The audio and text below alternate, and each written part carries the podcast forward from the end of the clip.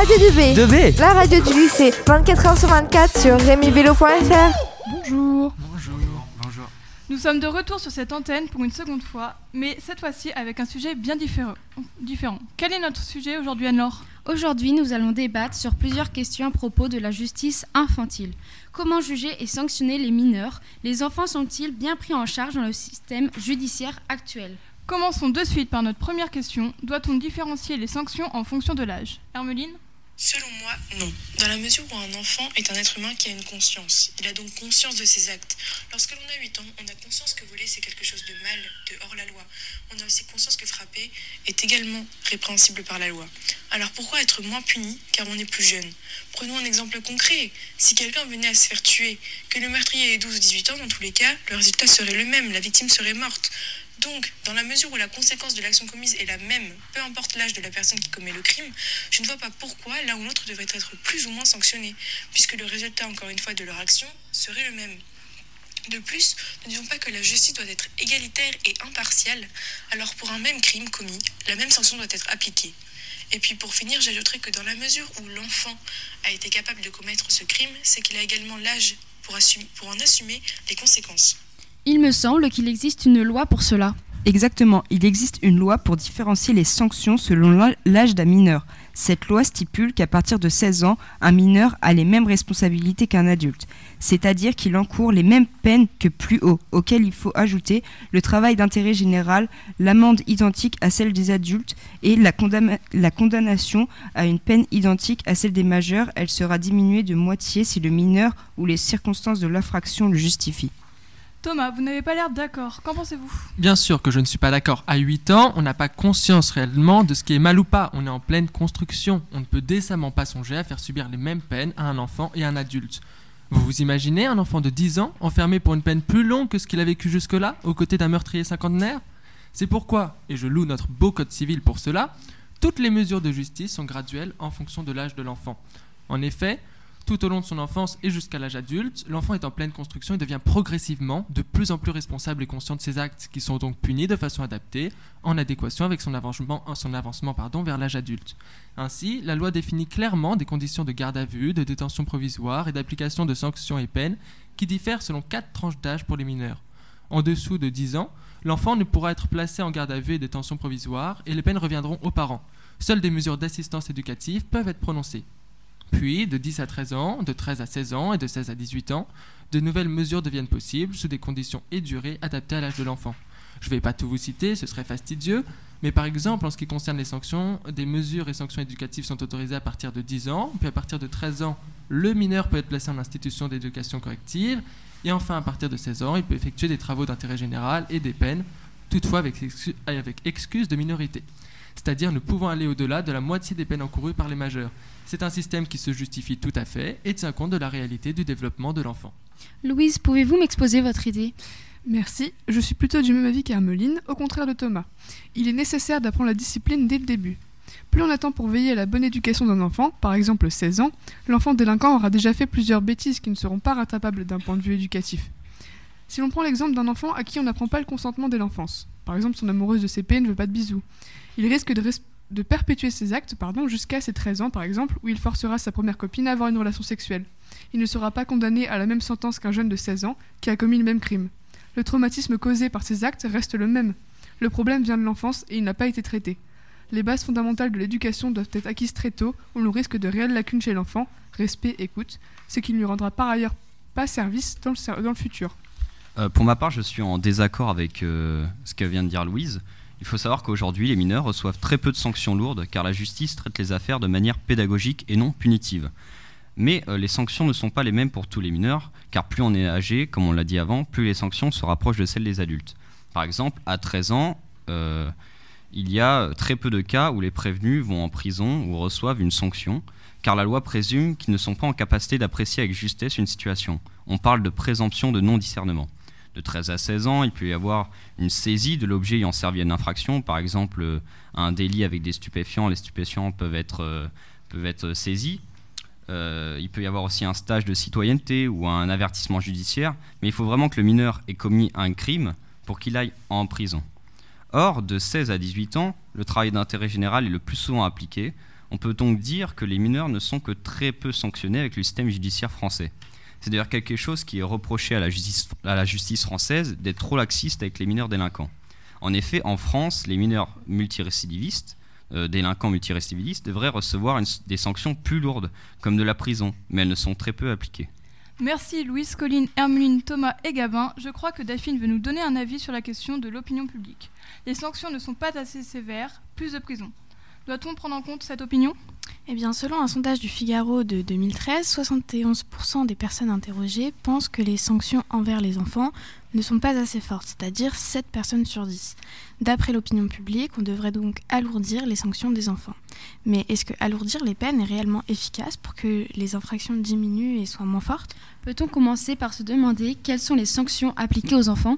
Eh bien, la première mesure est la création des centres éducatifs fermés. C'est une alternative à la prison et au placement. Euh, Ces placements dans ces centres se font lors d'une mesure probatoire, d'un contrôle judiciaire, d'un sursis, d'une mise à l'épreuve ou encore d'un aménagement de peine. Si les enfants manquent leurs obligations, ils retournent immédiatement en prison. Le placement dure minimum six mois et il se fait en trois étapes. D'abord l'évaluation du mineur, puis la mise en œuvre de son projet éducatif et enfin la, euh, la préparation pardon, à la sortie. Ils ont des activités sportives, éducatives, culturelles ou de détente et ont 15 heures d'enseignement par semaine. Ils peuvent également découvrir des métiers pour préparer leur, leur future insertion professionnelle. Gabin, qu'en pensez-vous? Euh, pour ma part, j'ai un point de vue assez proche euh, de celui de l'opinion publique. En effet, on voit aujourd'hui que les mesures judiciaires pédagogiques ne fonctionnent pas, car la part de mineurs délinquants n'a pas cessé d'augmenter. Je pense que l'on doit être plus sévère avec les mineurs primo-délinquants, donc ayant commis, euh, commis pour la première fois un acte de délinquance, et les multirécidivistes. Je pense donc que les centres éducatifs ne sont pas assez sévères. Valentin, pensez-vous que c'est une bonne alternative à la prison pour les enfants Alors oui, je pense que les centres éducatifs fermés sont une bonne alternative à la prison, puisque selon moi, la prison n'est pas un moyen de faire comprendre la faute qu'a commis le mineur. Au contraire, je pense qu'un passage en prison pourrait lui être néfaste. Il pourrait être influencé par d'autres détenus et commettre des délits comme euh, faire partie d'un trafic de drogue. Alors qu'en étant dans un centre éducatif fermé, le mineur est accompagné, il y a un vrai suivi. Un protocole est mis en œuvre pour qu'il sorte de la délinquance et qu'il se réinsère plus facilement dans la société. De plus, ces centres sont composés seulement de mineurs. Autrement dit, ceux-ci ne sont pas influencés par des détenus plus âgés qui pourraient leur donner des conseils malveillants. Mais ces centres ont aussi de nombreux points négatifs, en commençant par les professionnels qui se chargent de ces centres. En effet, ils sont souvent inexpérimentés ou sortent tout juste de l'école et sont la plupart du temps en sous-effectif. Et en ce qui concerne les enfants uniquement, sont-ils bien encadrés? On pourrait se dire que oui, car il n'y a aucun moyen d'évaluer ces centres.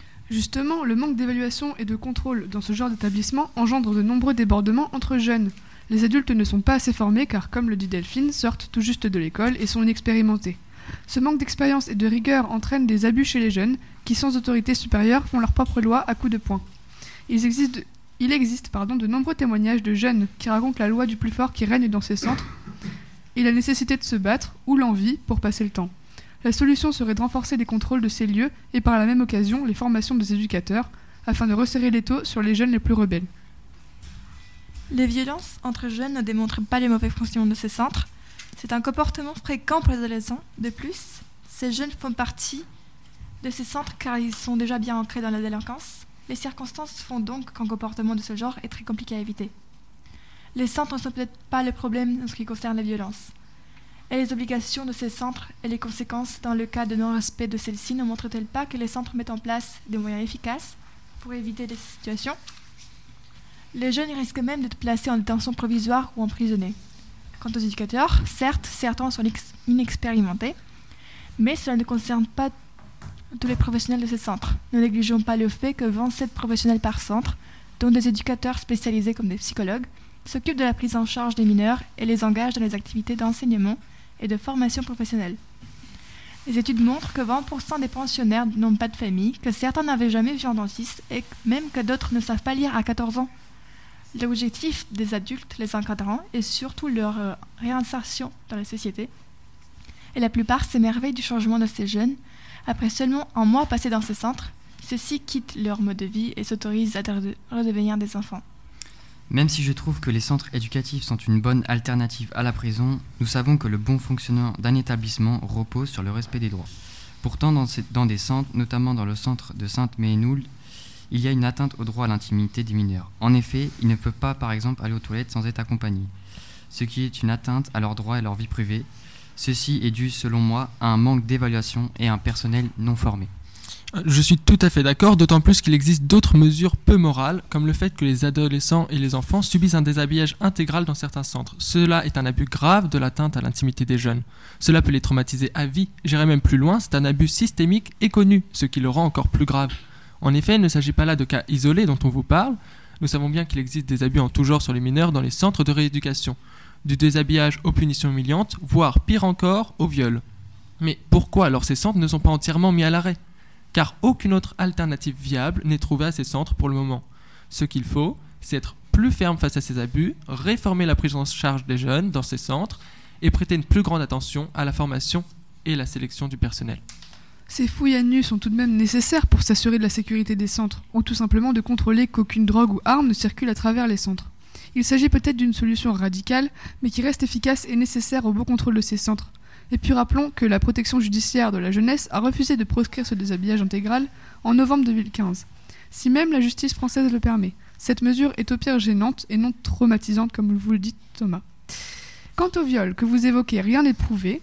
Quand bien même certains cas sont prouvés et donc sanctionnés par la justice française, les viols surviennent partout. Les abus sexuels dans les centres de rééducation sont des cas isolés. Merci de ne pas faire de généralité. On trouvera des accusations du type dans tous les établissements publics. Mais saviez-vous que certains centres utilisent la force des arts martiaux? C'est quand même un peu extrême pour pouvoir gérer des enfants qui ont besoin d'un vrai cadre sain pour se reconstruire. Des violences peuvent apparaître dans le cas des centres fermés, qui sont en effet injustifiables et inacceptables. Cependant, nous ne pouvons pas nier le fait que ces enfants sont mieux traités dans les centres d'éducation fermés que dans les prisons. Certains de ces jeunes témoignent leurs expériences ayant été emprisonnés avant d'arriver dans des centres éducatifs, et ils sont heureux de ne pas être mis à l'écart de la société. Y a-t-il d'autres sanctions? Rappelons que nous, nous avons pu débattre sur les centres éducatifs, mais il paraît que Thomas, vous avez une sanction à nous présenter. En effet, au cours de mes recherches, j'ai pu étudier le cas des marches, une sentence alternative au placement en centre éducatif. Mais comme je vous le disais tout à l'heure, ce n'est pas une solution viable. En effet, nous parlons de- là de jeunes qui sont obligés de traverser par exemple toute l'Italie avec un pactage sur le dos et 15 euros par jour pour vivre. Vous rendez-vous compte 15 euros pour manger et dormir? Marcher 20 km par jour avec 20 kg sur le dos pendant 3 mois sous la chaleur italienne ou la pluie battante, sans contact avec sa famille ou ses amis, coupé du monde Cela s'apparente purement et simplement à de la maltraitance, punie d'ailleurs par la loi. Tout comme les punitions physiques. Pourtant, je défie quiconque de me dire qu'il ne s'agit pas là d'une sanction physique que de faire marcher 1650 km non-stop à un adolescent. Si on voulait même aller plus loin, j'aurais été curieux d'inviter un médecin pour parler des conséquences d'une telle marche, mais surtout d'une telle charge sur le dos pendant plusieurs mois sur la croissance d'un enfant. Je ne suis pas d'accord. Que peuvent apporter réellement les centres de rééducation les jeunes? La marche peut apporter des côtés positifs. En effet, cette punition pourrait être plus éducative que de rester enfermé 24 heures sur 24, 7 jours sur 7, avec des jeunes ayant commis des crimes parfois bien pires, qui pourraient radicaliser la personne. Nous pouvons aussi remarquer des violences de la part d'autres détenus, mais aussi des surveillants. On y constate des violences physiques et verbales, des agressions sexuelles ainsi que des viols. Cela crée des traumatismes qui pourraient ne jamais être vaincus et parfois empirer les actions négatives du jeune, donc de refaire des méfaits parfois pires.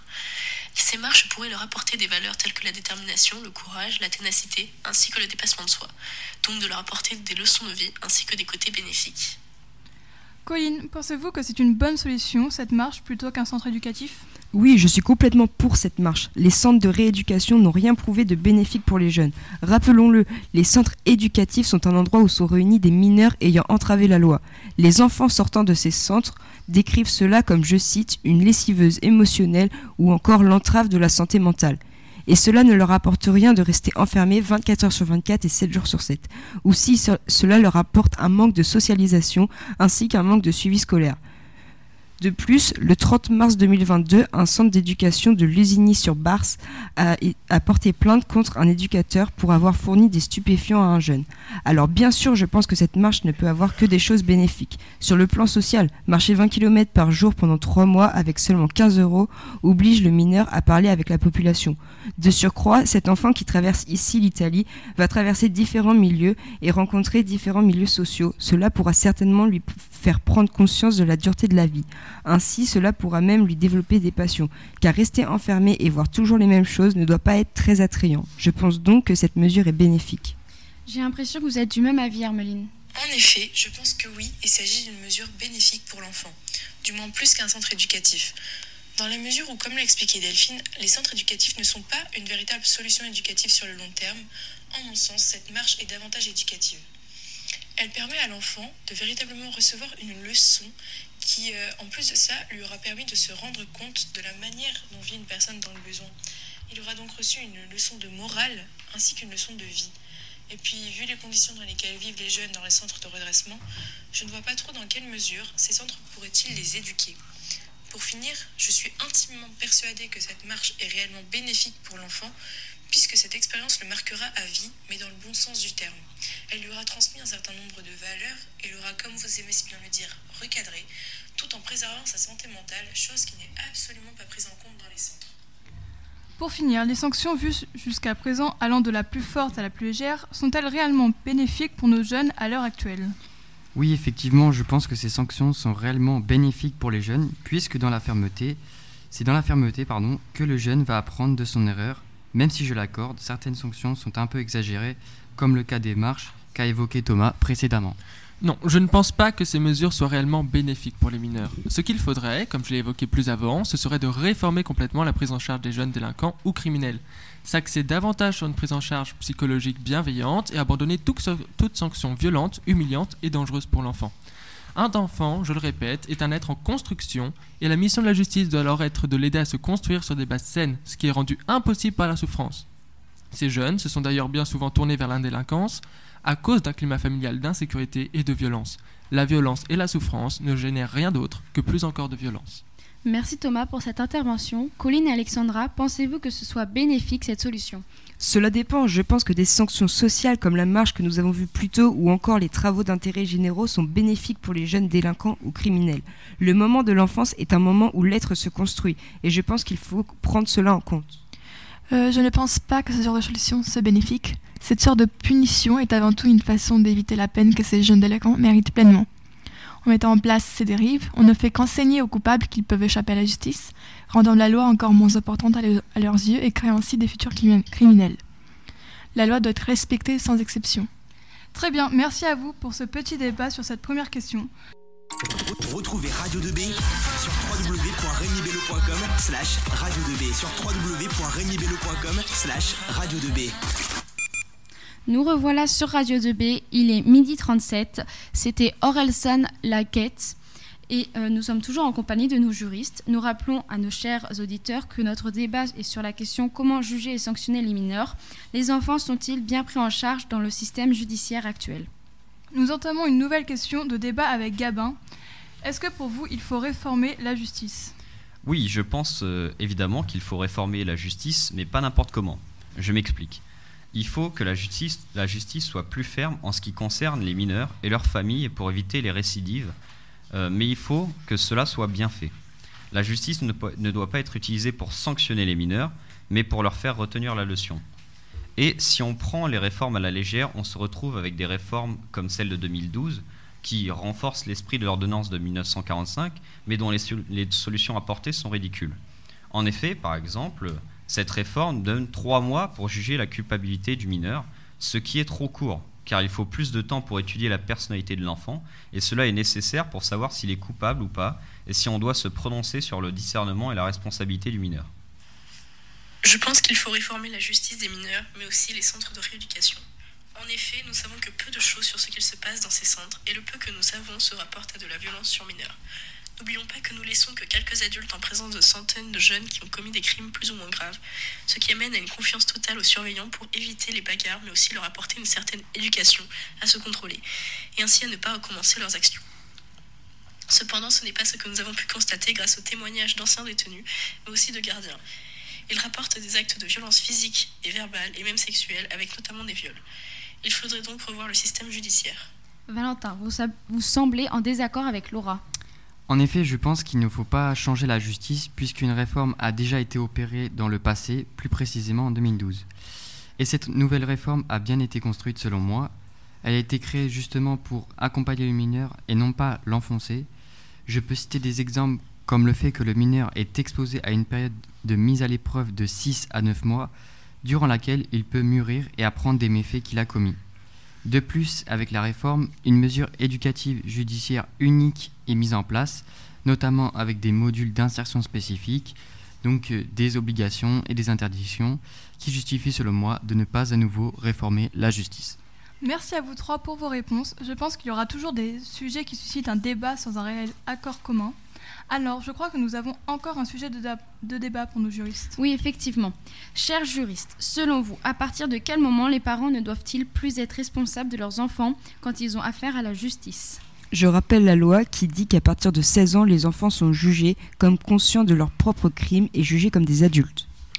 Pour les vous, parents devraient être responsables de leur enfant jusqu'à leur majorité. En effet, beaucoup de jeunes commettent des infractions à cause de leurs amis, comme une sorte de gage. Ce qui témoigne de leur irresponsabilité envers leur personne, car cela les met en danger, mais aussi envers les autres personnes qui pourraient être mises en danger.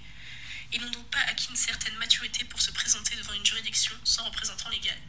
C'est un des fondements de l'ordonnance du 2 février de 1945, je cite, atténuation de la responsabilité pénale des mineurs en fonction de leur âge ou excuse de minorité.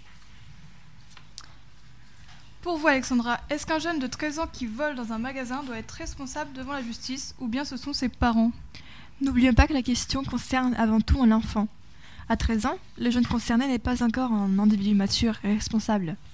Celui-ci ne comprend pas, probablement pas, euh, les, enjeux et la gravité de la situation. Il ne devrait pas subir les conséquences de cet acte irréfléchi pendant toute sa vie d'adulte. De même, les parents sont responsables de leurs, leurs enfants, encore plus si ceux-ci sont aussi jeunes. Par conséquent, que les parents soient responsables devant la justice semble une suite logique et cohérente. Je ne suis pas forcément d'accord avec ce qu'avance Alexandra. Comme je l'expliquais plus tôt, un enfant est parfaitement capable d'être responsable de ses actes. Il a un cerveau, une conscience.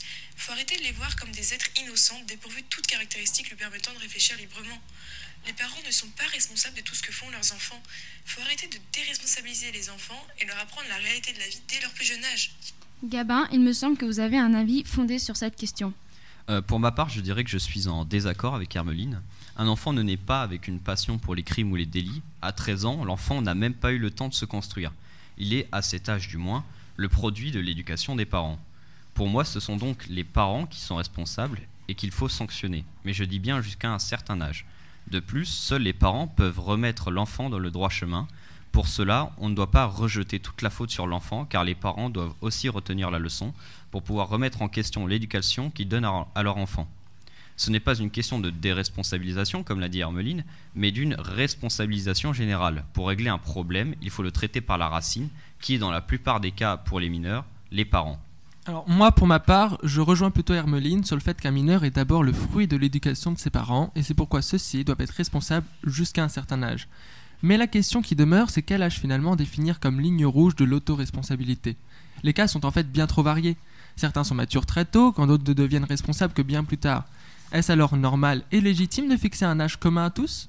Je pense plutôt que jusqu'à la majorité, à partir disons de l'âge de l'entrée au collège, où les enfants deviennent plus indépendants, il faudrait faire des tests psychologiques pour déterminer le niveau de responsabilité et de conscience de la, de la répercussion des actes aux enfants. Ces tests ne seraient pas nouveaux, ils sont déjà pratiqués dans la suspicion de folie pour déterminer si un individu était ou non pénalement responsable de ses actes. Et même pour les mineurs, c'est déjà le cas dans certaines situations. On évalue si l'enfant connaît ou non la répercussion de ses actes et s'il comprend les enjeux d'une procédure de justice. S'il remplit ces deux conditions, pourquoi continuer de flageller les parents alors que l'enfant est tout à fait légitime à se faire ju- juger pour lui-même? Il sait ce qu'il a fait, il en connaît les conséquences et avait conscience des poursuites qu'il attendait. C'est à lui d'être condamné. Des tests psychologiques pour accorder encore plus de moyens économiques et de temps à de jeunes délinquants? Si une personne, qu'elle ait 13 ou 20 ans, a enfreint la loi par un crime ou un délit, doit. Oula, pardon. Elle a enfreint la loi par un crime ou un délit, elle doit être punie conformément à la loi française. Cette loi, rédigée depuis près de 500 ans pour la plus vieille de ses parties, se doit d'être respectée pour le bien de la France et de son rayonnement international. Que dirait-on d'un pays puissant comme le nôtre qui gaspille du personnel, de l'argent et du temps dans de ridicules tests de psychologie qui ne sont pas forcément fiables? Je ne crois pas en la psychologie, qui me semble encore moins appropriée à de jeunes délinquants qui profiteraient alors d'un système bien trop généreux. Il suffirait alors de plaider de l'immaturité pour pouvoir voler en toute impunité, nous marchant sur la tête Merci à vous tous de votre participation, chers juristes. Pour clôturer cette émission par parler d'un fait divers. Oui, en effet, il y a deux ans, il y a eu un jeune homme âgé de 13 ans qui a forcé sa petite cous- cousine de 3 ans à lui faire une fellation. La petite, à cet âge-là, n'a pas encore conscience de ce geste et ne comprend pas ce qu'il se passe. Et pourtant, la famille n'a pas voulu porter plainte contre le cousin. En effet, c'est des associations et la justice elle-même qui peut porter plainte. Parce qu'il faut savoir qu'un mineur en dessous de 13 ans ne sera aucunement condamné puisque pour la justice, il il ne répond pas entièrement de ses actes.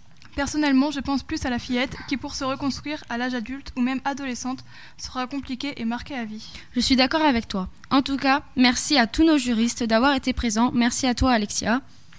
Merci à toi Anne-Laure pour m'avoir accompagnée. Merci à vous, chers auditeurs. Vous étiez sur Radio DB. Bélo, Brossolette. 2B. Radio 2B.